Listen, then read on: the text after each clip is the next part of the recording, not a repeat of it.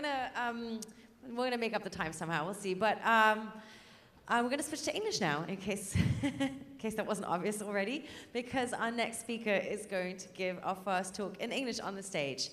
Um, I'm really happy to welcome Jillian York back to the Netzpolitik conference. She's given fabulous talks in the last couple of years, so we're very happy that she joined us here today as well. Um, for those of you who have not had the pleasure of hearing her speak or know her well yet, Jillian is a writer and an activist whose work examines state and corporate censorship. She's based here in Berlin, and um, she's working from Berlin, but is also the director for international freedom of expression at the, at the Electronic Frontier Foundation. And she's also a fellow at the Center for Internet and Human Rights at the European Viadrina University.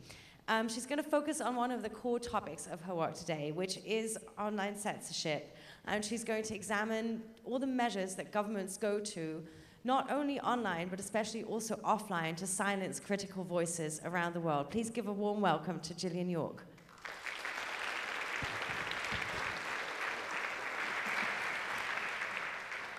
Thank you. And to whoever it is that I, that I saw with the new EFF t-shirt, you got yours before me, so I'm, I'm very impressed. Okay. So Today's talk is about how offline repression is replicated online and sometimes vice versa in the opposite direction as well.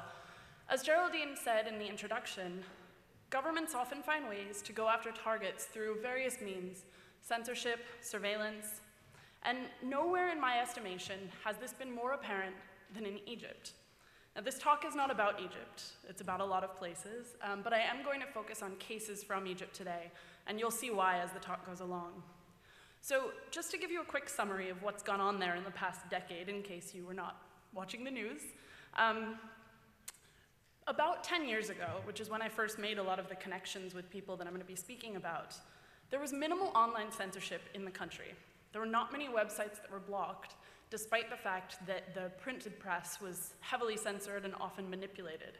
Um, I don't have the slide for this, unfortunately, but one of my favorite stories is from around 2008, 2009, when President Barack Obama from the US went to Egypt and was photographed um, with uh, Mubarak and a couple of other leaders from around the world. Now, in the original photo, Obama was standing at the front of the four leaders, but one of the major Egyptian newspapers actually like photoshopped it to put Mubarak at the front. So that was the kind of censorship, like Soviet level censorship that we were looking at. Um, censorship or manipulation, let's say. And so, despite the fact that, or what maybe because of the fact that minimal, uh, there was minimal online censorship, bloggers, who had kind of come about at the same time as they did everywhere else, spoke somewhat freely. They were critical of the government, they pointed out some of the things that were going on, and while it wasn't completely open, there were a lot of channels for people to debate and talk about politics.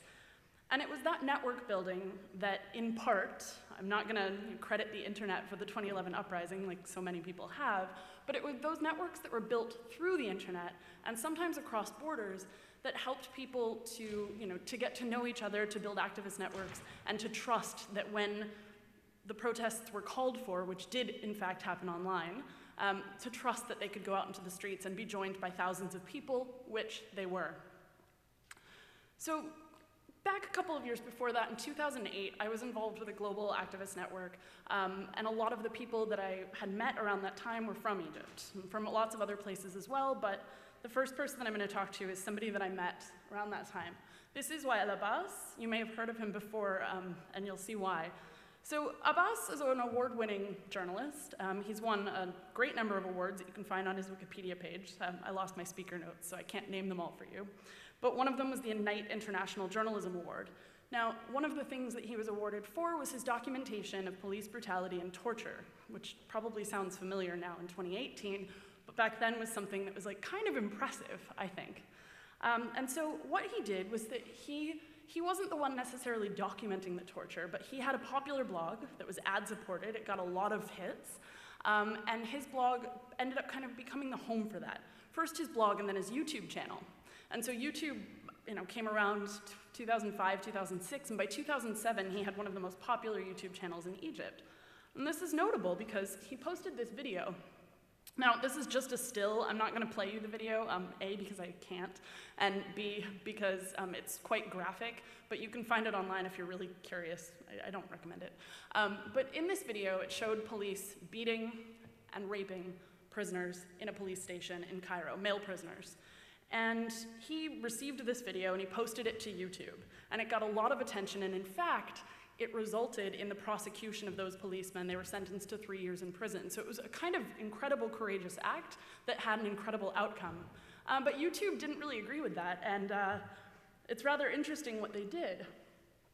They decided to suspend his account.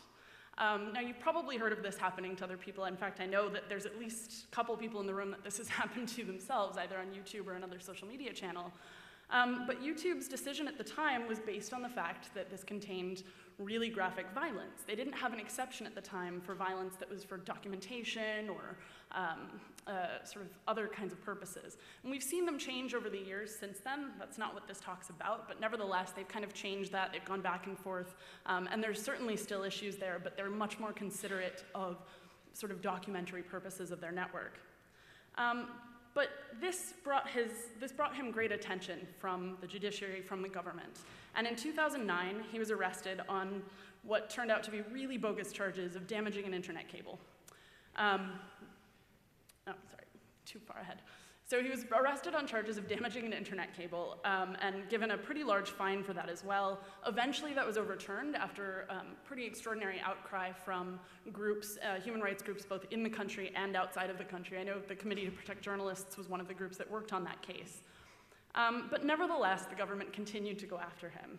He wasn't arrested again for quite some time, but in 2016, he was the target of a documented phishing campaign that the Citizen Lab worked on, uh, worked to uncover, rather, they did not commit it.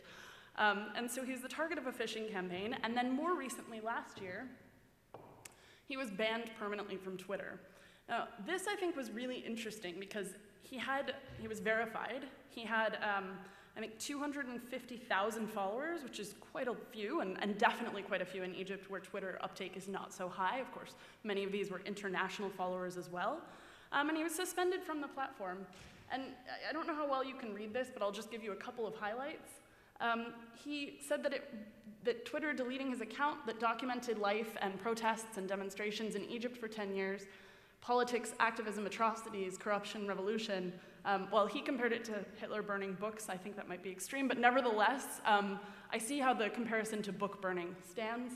Um, and then he talks about how it's basically an erasure of history. And I think that this is a really salient point. And I'm going to tell you the story of how his Twitter account actually went down. So the thing about him, he's a wonderful person, but he's also got a bit of a mouth on him. Now, so do I, and I'm sure a lot of people do. Um, but he really likes to go um, kind of clap back or go after the people who harass and attack him.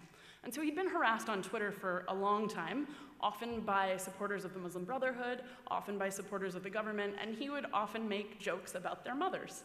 Um, not a very acceptable thing to do, uh, you know, culturally, but not necessarily against Twitter's rules either. And that's what I think is really interesting because what happened was that there was an organized campaign from government supporters to report him for violating Twitter's rules.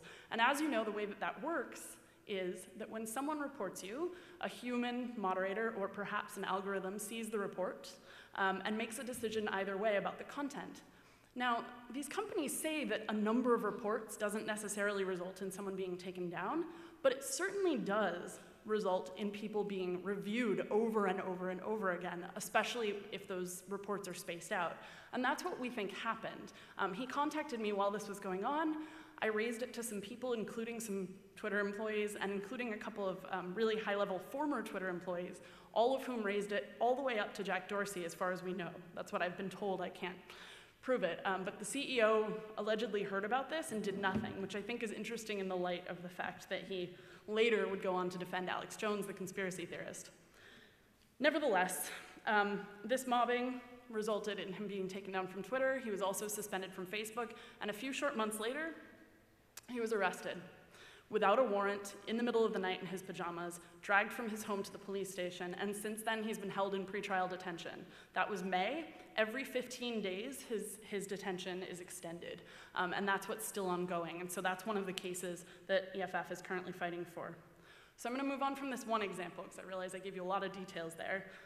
This is Amal Fathy. Um, she's a former actress, she's a mother, she's an activist, um, and she was also recently arrested um, in, in Cairo. She was arrested with her husband, who uh, is the former head of Amnesty there, I believe, and her child. All of them, the whole family, was marched down to the police station, held there for a few hours until her husband and child were released. But she was detained and has continued to be detained, just like Abbas, every 15 days with a renewal. So, what was her great crime? Well, back in May, um, she had had a really rough day. She'd been out and about doing errands in Cairo.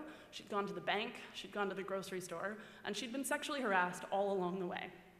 She went home and she posted a video to Facebook and complaining about harassment, talking about the way that Egyptian men treat women, um, and that video went quickly viral, and she was mobbed online by people yelling at her, telling her, calling her all sorts of names. I'm not going to repeat them, but again, you can find this story. It's been pretty well covered in the media. Um, and as a result of that, two days later, she was arrested.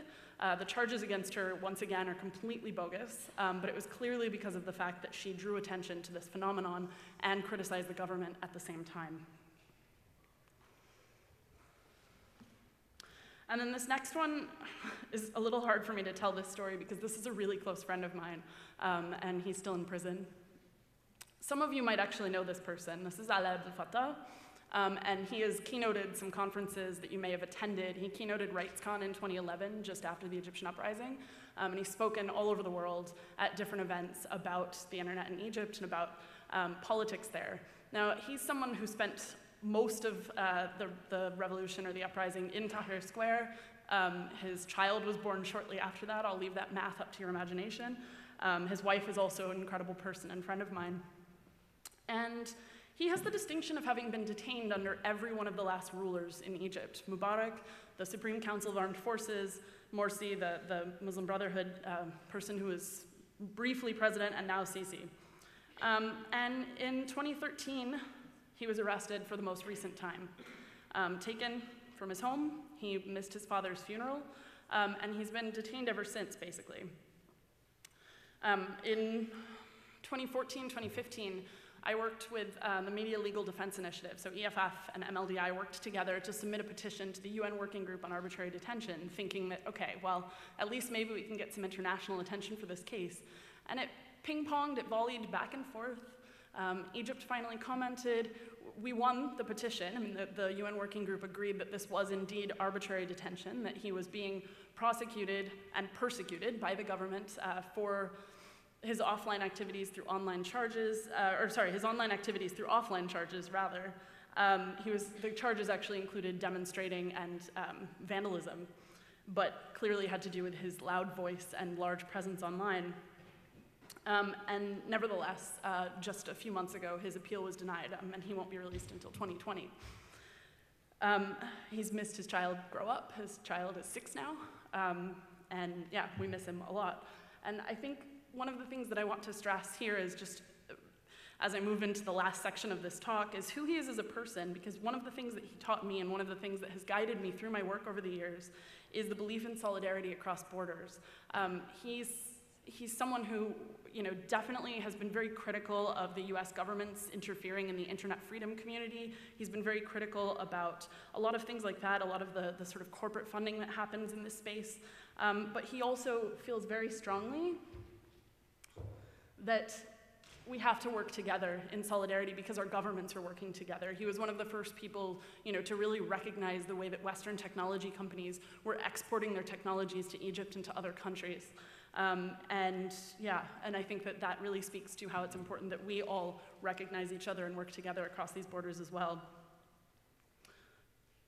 So this project, these, these images that you've seen, are all from a project called Offline. It's eff.org slash offline. It's very easy to find. Um, and those are three of the cases. There are a few more too. I realize we're tight on time, so I'm not going to go through all of them, but I really encourage you to read about them. Um, because right now, 156 journalists are currently imprisoned around the world, and 142 citizen journalists are imprisoned. And in 2017, more than 70% of imprisoned journalists were arrested for activities that were conducted online. These are just a handful of the cases that we're covering right now. This is Saeed Malekpour, who was arrested, returning to Iran, and charged on bogus charges of operating a pornography website, even though all he was doing was building a utility to help ease the uploading of photographs. Eman al Nafjan, whose name you've probably heard, she was one of the Saudi women who um, fought for the right to drive. She was arrested a few months ago um, for videotaping a woman driving, uploading it to the internet, um, and she's been held without trial. Dareen Tatour, who's from Israel, she's a Palestinian citizen of Israel, um, and she was arrested for her poetry that she uploaded to the internet because the translator, who was from the police department, um, translated some of the words wrong and thought that she was supporting terrorism. And this is Ahmed Mansour, whose name also might be familiar to you. He's from the UAE. Um, he's known sometimes as the million dollar dissident. He actually helped to identify some vulnerabilities in iOS, so you can thank him for that. Um, but it was because his government was going after him through his phone.